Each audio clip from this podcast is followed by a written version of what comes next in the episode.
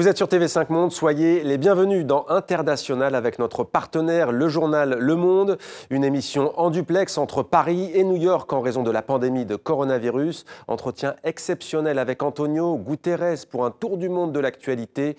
Le secrétaire général de l'Organisation des Nations Unies répond à nos questions à seulement quelques jours maintenant de l'ouverture de la 75e Assemblée générale de l'ONU. Bonjour Antonio Guterres, merci beaucoup d'être avec nous sur TV5 Monde. Vous serez également interrogé par Alain Chef du service international du quotidien français Le Monde. Commençons, si vous voulez bien, par euh, l'un des faits marquants de cette semaine. Il s'agit de l'incendie qui a ravagé le camp de réfugiés de Moria sur l'île grecque de Lesbos. C'est notre instantané.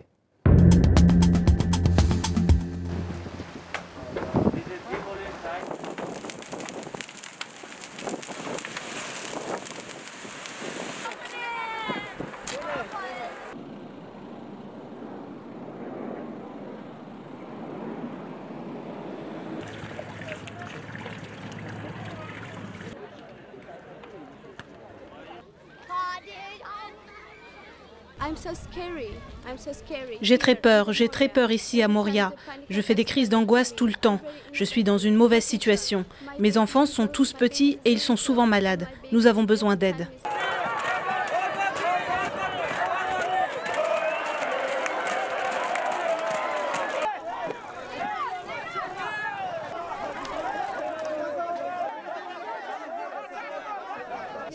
Excusez-moi, nous ne sommes pas des animaux, nous sommes des êtres humains.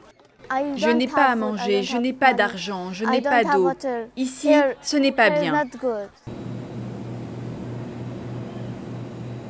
Monsieur Guterres, ces images terribles de l'incendie de Moria illustrent-elles pour vous, au fond, une certaine faillite de la gestion européenne de cette crise des réfugiés que vous avez vue de près pendant de nombreuses années?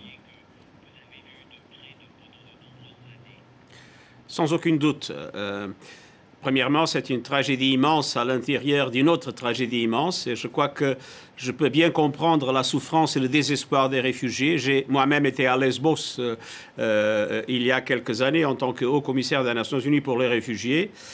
Je crois qu'il y a une question de court terme. À mon avis, la seule solution, c'est le transfert de ces réfugiés sur le continent et j'espère qu'il y a de la solidarité européenne. J'ai vu une initiative française et allemande, mais je crois qu'il faut aller plus loin. Mais le drame, euh, à mon avis, vient euh, de loin. Euh, j'ai vécu la crise des réfugiés syriens en tant que haut commissaire des Nations Unies pour les réfugiés et vraiment, la réponse européenne a été complètement chaotique cette réponse chaotique, euh, l'incapacité des pays européens de ensemble définir une méthodologie de réception et de distribution euh, des réfugiés qui ne correspondait d'ailleurs qu'à 0,5% de la population de l'Union européenne.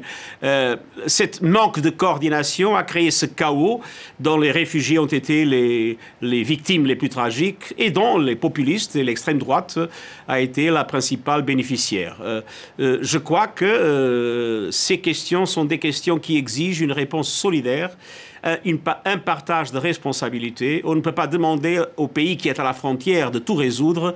Il faut qu'il y ait un partage de responsabilités à l'intérieur de toute l'Union européenne. Mais pour le moment, je crois, la seule solution possible, c'est le transfert immédiat de ces réfugiés sur le continent.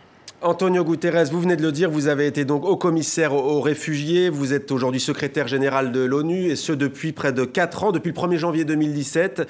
Auparavant, vous avez été Premier ministre du Portugal. Voici un aperçu de votre parcours. Il est signé Anaïs Furtad et Olivier Marquis. Antonio Guterres.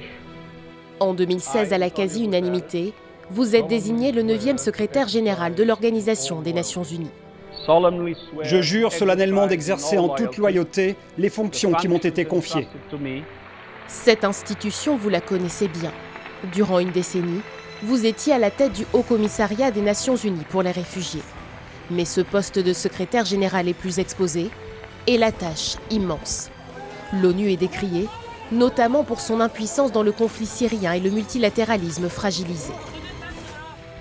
Vous voulez écrire une nouvelle page des Nations Unies après le bilan en demi-teinte de votre prédécesseur?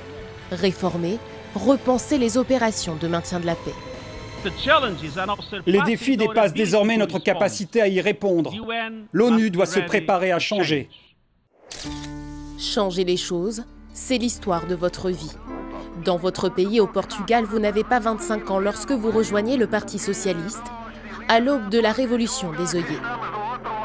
Près de 20 ans plus tard, vous êtes désigné secrétaire général du parti, avant d'être nommé Premier ministre du président Suarez en 1995. Et puis ce sera la diplomatie. Elle aura le visage de l'humanitaire, des réfugiés dont vous vous occupiez déjà dans votre pays.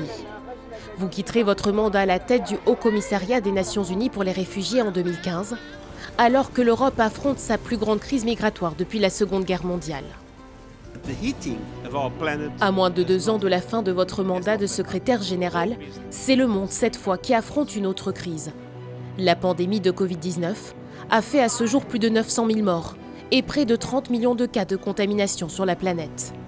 Conséquence historique pour les Nations Unies, dans quelques jours, et pour la première fois de son existence, l'Assemblée générale ne réunira pas à New York les représentants de ses 193 États membres. La session sera virtuelle, un coup dur. L'urgence climatique, la montée des tensions internationales auront peut-être moins d'écho cette année à la tribune de l'ONU. Antonio Guterres, invité exceptionnel d'International sur TV5 Monde. On va bien entendu parler de la question environnementale. On va également parler des grandes crises actuelles, crises politiques, de la pandémie également. Mais d'abord, concrètement, dites-nous comment va se passer cette Assemblée Générale, la 75e. Ça commence dans quelques jours. Elle sera inédite, elle sera virtuelle? Elle sera virtuelle. Les chefs d'État, il y a d'ailleurs euh, euh, euh, le plus grand nombre de chefs d'État qui participeront de l'histoire de toute l'histoire des Nations Unies, mais ils participeront avec des messages enregistrés qui seront transmises euh, et qui seront présentées dans la salle de l'Assemblée générale et en même temps euh, par euh, tous les moyens de communication sociale et les médias sociaux. Mais c'est quelque chose d'inédit. En général, l'Assemblée générale, la semaine de haut niveau, était une occasion pour que tout le monde puisse se rencontrer, pour une diplomatie active euh, très engagée. Cette fois-ci, chacun sera dans son pays. Et naturellement, pour nous, c'est une perte immense. Mais on va faire de notre mieux pour que l'Assemblée générale puisse être un succès, pour que les thèmes d'actualité soient débattus et pour qu'on puisse euh, euh, faire avancer les dossiers les plus importants qui nous préoccupent. Il y aura des discussions très importantes, notamment sur les questions euh, climatiques, sur les questions du financement dans le cadre du Covid-19, sur les questions de la biodiversité, sur les questions de l'égalité des femmes dans le contexte de Beijing, Pékin plus 25. Antonio Guterres, pardonnez-moi, quand vous dites euh, c'est une perte immense, qu'est-ce que vous perdez au juste? Ce sont peut-être ces, coulisses, au fond, ces rencontres informelles qui pouvaient y avoir euh, euh, en, dehors de, l'aspect officiel, justement, de cette Assemblée. On pense notamment l'an dernier à Emmanuel Macron, le président français, et au président du Rwanda, Paul Kagame. Il y a eu auparavant, bien entendu, des rencontres entre des Américains et des Iraniens. C'est ça la perte? Oui, il, y a toujours un grand nombre de réunions bilatérales, mais il y a aussi des réunions sur des thèmes spécifiques.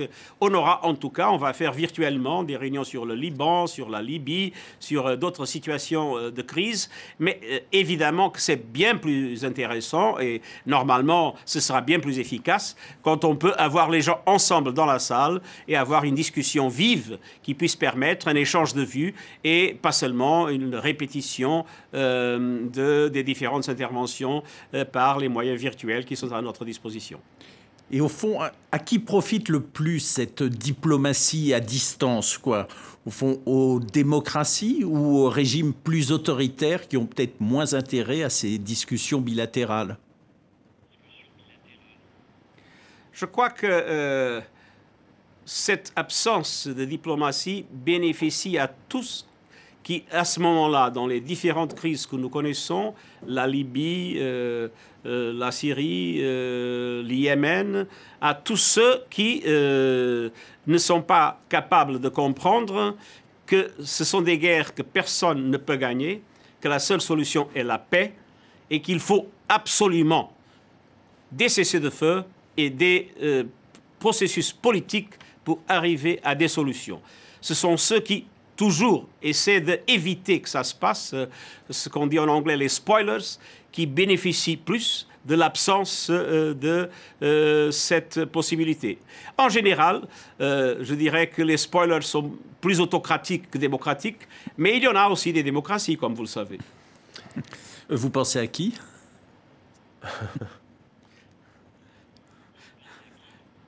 Non, bah, je ne veux pas faire des accusations individuelles. Je crois que c'est un phénomène que tout le monde comprend bien. Euh, plus sérieusement, Antonio Guterres, est-ce qu'une institution comme la vôtre, l'Organisation des Nations Unies, institution multilatérale, on pourrait aussi citer euh, euh, l'Organisation du traité de l'Atlantique Nord, l'OTAN, est-ce que ces organisations multilatérales peuvent survivre à un deuxième mandat du président des États-Unis, Donald Trump? Je crois que le multilatéralisme peut survivre à tout. Euh, soyons clairs, euh, cette pandémie a démontré l'énorme vulnérabilité, l'énorme fragilité euh, de notre planète et, de nos sociétés. et ce n'est pas seulement la pandémie, ce, sont les changements climatiques, c'est le chaos dans l'espace numérique, c'est la menace nucléaire, une fois de plus. Alors c'est évident qu'il n'y a pas de solution pays par pays de tous ces problèmes. Ces problèmes démontrent le besoin de la coopération internationale et le besoin d'institutions multilatérales plus fortes que celles que nous avons aujourd'hui. C'est évident que nous ne voulons pas un gouvernement mondial, mais c'est évident qu'on a besoin de plus de gouvernance mondiale.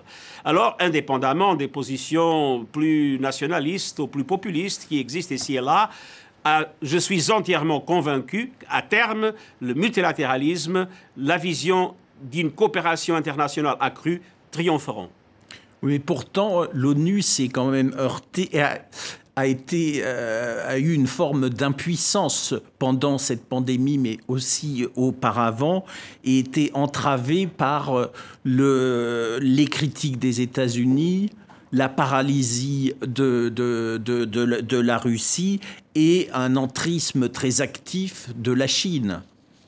Certains de ces pays font partie des spoilers que vous citiez tout à l'heure. Il y a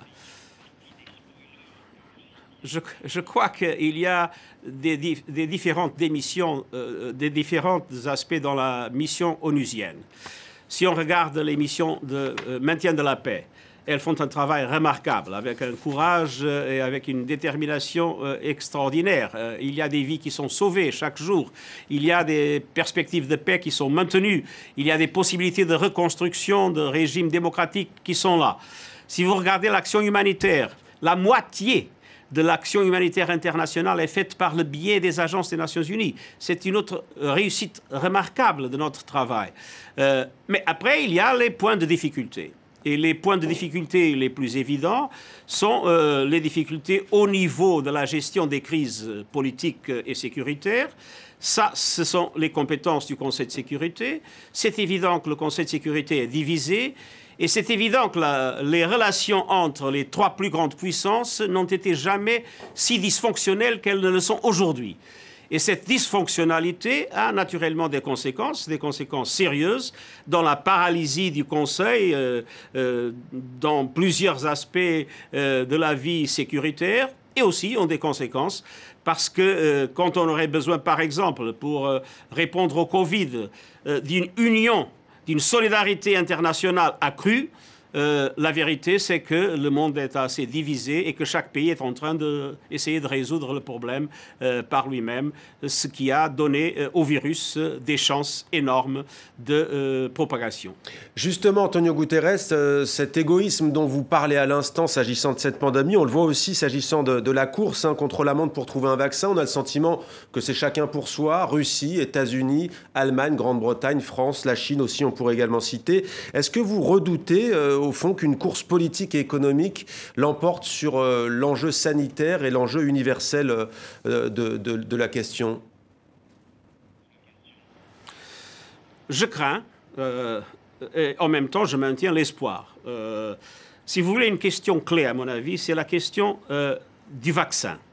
il faut absolument voir le vaccin contre la pandémie comme un bien public global, comme un vaccin des peuples il faut absolument, et nous avons une initiative euh, qui est, euh, à laquelle moi-même je suis associé, mais qui est dirigée par l'Organisation mondiale de la santé, euh, le COVAX, qui vise une mobilisation de la communauté internationale pour qu'il y ait un vaccin euh, accessible à tout le monde, euh, et du point de vue physique et du point de vue, euh, je dirais, monétaire. bon, en même temps, nous avons des initiatives isolées de pays qui essaient d'avoir des contrats avec des fabricants pour garantir que leur population puisse avoir des vaccins, même si les autres n'auront pas cette possibilité. cette question est une question essentielle. À mon avis, il faut absolument gagner la bataille d'un vaccin qui soit un bien public global. Et nous ferons de notre mieux, mais c'est une victoire qui est loin d'être garantie. Si vous regardez par exemple euh, cette initiative euh, conjointe euh, avec l'OMS, Gavi, beaucoup de pays, cette initiative dispose pour le moment de 3 milliards de dollars. On a besoin de 35 milliards. Est-ce qu'on va les obtenir? J'espère que oui, mais ce n'est pas évident. Alors c'est une bataille vraiment clé dans les mois à venir qui va décider largement si on aura la possibilité de faire une gestion de cette crise du euh, Covid euh, pendant deux, trois ans, mais avec un retour progressif à la normalité, ou si au contraire, on aura euh, la possibilité d'une dépression, un cycle de cinq, sept années, avec une maladie qui va, qui vient, qui se propage de différentes formes, et avec une impossibilité de reconstruire l'économie mondiale à uh, uh, pendant un délai plus bref. Monsieur le secrétaire général, euh, on va avancer, parler de la question de l'environnement. Pardonnez-moi de vous couper, il y a un petit décalage. la volonté politique des États membres. Ouais, pardonnez-moi, il y a un petit décalage. On va avancer donc sur la question de l'environnement. On vous a beaucoup entendu ces derniers jours en disant que si euh, les États de cette planète n'étaient pas unis, eh bien, ils seraient perdus. Euh, il y a un fait qui est venu vous donner raison, c'est le rapport de l'organisation WWF. Deux tiers des animaux vertébrés sauvages ont disparu en l'espace de 50 ans. On va regarder ce petit rappel donc et puis on se retrouve juste après.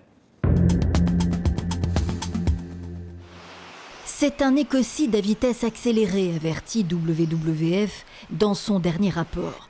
Le réchauffement du climat y contribue, modifiant les habitats naturels.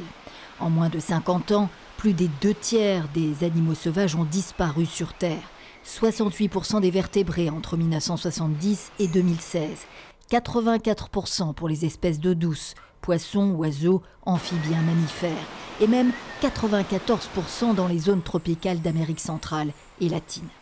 Par nos systèmes de production intensifs, nos modes de vie urbanisés, mais aussi une consommation à outrance, nous les humains en sommes largement responsables.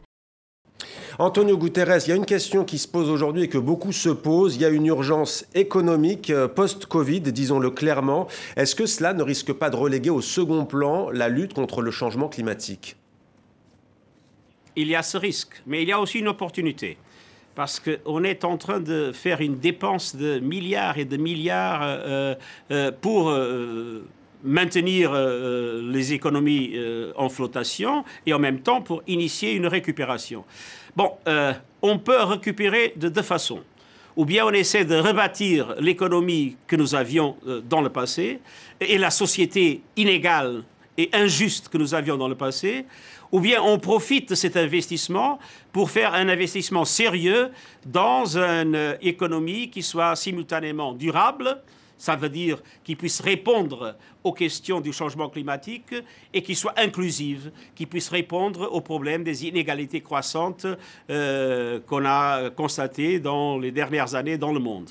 Cette opportunité qu'il faut saisir. Il faut que quand on investit maintenant dans euh, la récupération économique, cet investissement soit un investissement vert, cet investissement soit un investissement ayant comme objectif qu'on euh, puisse limiter la croissance de la température à 1,5 degré et qu'on puisse avoir la neutralité carbone en 2050, comme d'ailleurs l'Union européenne a déjà décidé. Mais il faut que ce ne soit pas seulement l'Union européenne, il faut que surtout les grands émetteurs puissent le faire. Nous avons déjà 120 pays qui ont décidé de respecter euh, la neutralité carbone en 2050, mais ils ne représentent que 25% des émissions. Alors la question clé, c'est d'avoir et les États-Unis, et l'Europe, et la Chine, et la Russie, et le Japon, et l'Inde euh, dans la même ligne. Et ça a été d'ailleurs euh, la démarche que j'ai conduite dans les dernières semaines d'une façon plus active en préparant, euh, euh, après l'Assemblée générale, en préparant la COP 26, euh, où il faut que tous les pays puissent présenter des engagements vis-à-vis l'accord de Paris de changement de, de, de, leur contribution déterminée pour garantir cette neutralité carbone en 2050. Et en même temps, ça aura un effet positif dans la question du film, parce qu'il y a une liaison parfaite entre biodiversité, protection de la biodiversité et lutte contre le changement climatique.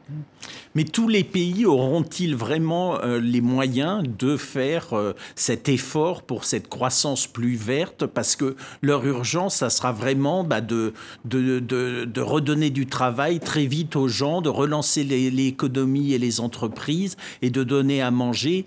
Et le climat, quand même, viendra peut-être en second. Mais c'est là qu'on peut, c'est là euh, qu'on peut avoir vraiment euh, une situation où tout le monde peut gagner. Euh, les énergies vertes, les énergies renouvelables créent trois fois plus d'emplois que l'énergie produite par les combustibles fossiles. Aujourd'hui, nous savons que les centrales à charbon qui existent sont plus chères.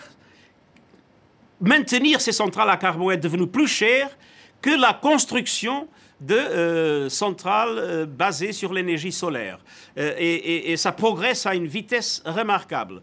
Ça veut dire que si on veut investir d'une façon qui génère plus d'emplois et en même temps qui soit capable d'avoir plus de rentabilité économique, on doit investir dans l'économie du futur, dans l'économie verte, pas dans l'économie grise du passé, qui aujourd'hui est non seulement plus polluante, mais plus chère.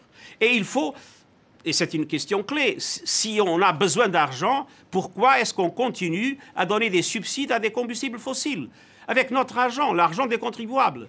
Moi, je ne veux pas que mon argent de contribuable puisse servir à que les glaciers disparaissent, à que les espèces euh, animales disparaissent aussi, euh, à que euh, les tempêtes progressent d'une façon tragique dans plusieurs endroits dans le monde, à que la sécheresse devienne en Afrique un problème insurmontable. Il faut ne pas dépenser de l'argent dans euh, les subsides aux combustibles euh, fossiles. Il faut, euh, quand on aide les entreprises, il faut les aider avec la garantie que les entreprises présentent des plans de transition pour la neutralité carbone aussi en 2050. Alors, on peut vraiment avoir les deux objectifs ensemble. Et à mon avis, c'est la façon non seulement la plus efficace, mais aussi la plus économique. Monsieur le secrétaire général, nous allons maintenant aborder euh, les grandes crises de ce monde. Certaines existaient déjà lorsque l'ONU est née il y a 75 ans. Euh, certains conflits sont toujours pas résolus. On va commencer, si vous voulez bien, par le Proche-Orient, puisque c'est l'une des dernières informations de, cette fin de semaine. Euh, le Premier ministre israélien Ben Netanyahu a annoncé un accord de normalisation entre Israël et Bahreïn un mois après un accord similaire avec les Émirats arabes unis. Comment accueillez-vous cette annonce de Benjamin Netanyahou?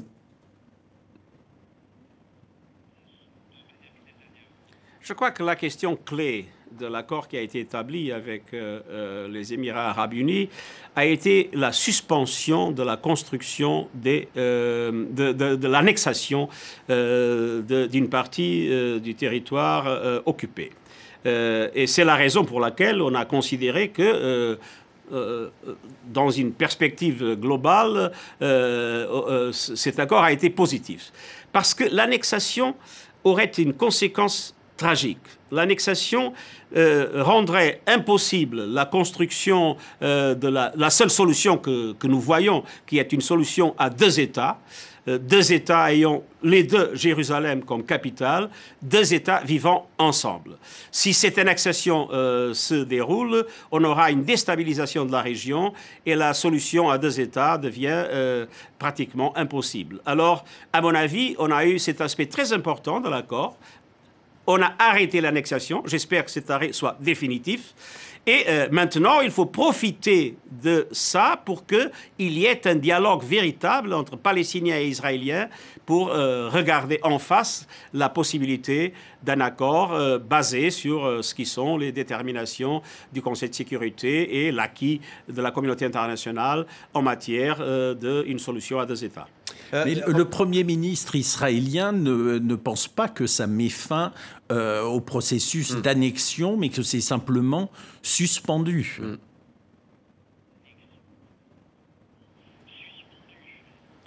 Euh, je dirais que, euh, en entendant le côté des Émirats, ils ont dit nettement qu'ils considéraient que cette suspension serait définitive. Bon, euh, pour moi, il y a une chose qui est claire.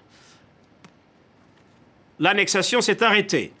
Il faut maintenant agir pour qu'elle soit pour euh, pour que la suspension soit définitive. Justement, Antonio Guterres. Il faut mobiliser toute la communauté internationale dans cette direction. Les Palestiniens euh, sont mécontents après, après cette annonce de Benjamin Netanyahou. Il y, a, quelque chose que beaucoup de monde se, se pose comme question, euh, celles et ceux qui nous regardent aujourd'hui sur TV5 Monde. pourquoi les résolutions des Nations Unies ont tant de mal à être respectées dans cette région du monde? Et est-ce que ce n'est pas là un signe d'impuissance de votre organisation? Mais là, c'est une question clé. Euh, euh, euh, il y a, comme je vous ai dit, dans le Conseil de sécurité, une paralysie. Cette paralysie ne permet pas de concrétiser euh, un certain nombre de euh, résolutions, notamment dans les domaines où un veto est possible. Et nous savons que chaque fois qu'il y a une question décisive au Moyen-Orient, il y a le risque d'un veto américain. Quelquefois, euh, quand il y a un problème en Syrie, c'est probablement le veto russe. mais la vérité, c'est que le Conseil de sécurité, à cause de cette division, n'a pas aujourd'hui euh, réussi à avoir la capacité d'imposer la paix et d'imposer les résolutions passées dans des circonstances qui euh, génèrent cette instabilité qui nous préoccupe à nous tous. Autre préoccupation, Antonio Guterres, c'est la situation euh, au Sahel, à commencer par le Mali, avec ce coup d'État survenu il y a désormais presque un mois. L'ONU a, condamné ce, ce coup d'État militaire. Vous demandez à ce que le pouvoir revienne le plus rapidement possible aux civils. Pourtant, les Maliens, eux, au sein de la population, ne voient pas forcément d'un mauvais œil l'arrivée de ces militaires. En tous les cas, ils ne regrettent pas l'ancien président Ibrahim Boubacar Keïta, qui est jugé responsable de, la situation. Que fait-on, selon vous, pour que le Mali retrouve euh, le chemin de la paix?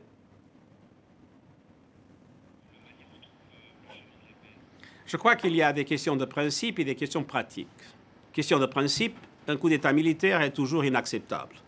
Question pratique. Euh, maintenant, nous avons une situation au Mali où il faut garantir une transition le plus rapidement possible vers la démocratie et pour ça, il faut qu'il y ait un délai relativement court et il faut qu'il y ait une transition garantie, euh, au, moins euh, euh, dirigée par des civils avec la participation des militaires. Et c'est ça notre engagement à ce moment-là, à côté de la CDAO et à côté d'un certain nombre d'autres partenaires internationaux, en coopérant d'ailleurs avec toutes les forces maliennes pour que cet accord soit possible le plus rapidement possible. Mais naturellement, la préoccupation n'est pas seulement le Mali. Vous avez parlé du Sahel, il faut voir le Sahel dans son ensemble. Avons au Burkina une situation tragique euh, et c'est une énorme préoccupation à nous tous. Euh, même le Niger euh, fait face à des problèmes très difficiles vis-à-vis l'action des groupes terroristes. J'ai défendu dès le premier moment qu'il nous fallait au Sahel une force africaine le G5 Sahel, naturellement, pourrait jouer ce rôle, mais une force africaine avec un mandat clair du Conseil de sécurité sous chapitre 7 et avec des contributions obligatoires qui puissent garantir son financement pérenne.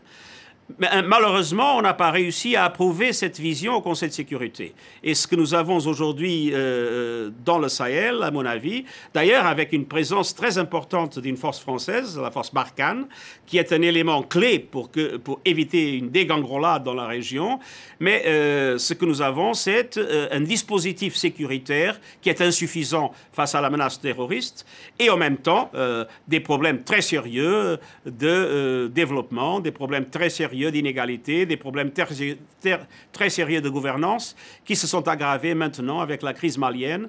Et c'est pour ça que euh, j'espère qu'on puisse rapidement trouver au Mali une solution de transition acceptable par tout le monde une des raisons des difficultés aussi du Sahel, c'est un peu les conséquences de la crise en, Libye et de la guerre civile en Libye. L'émissaire de, l'ONU, Hassan Salamé, a, euh, a démissionné il y a à peu près six mois. Il n'est toujours pas remplacé.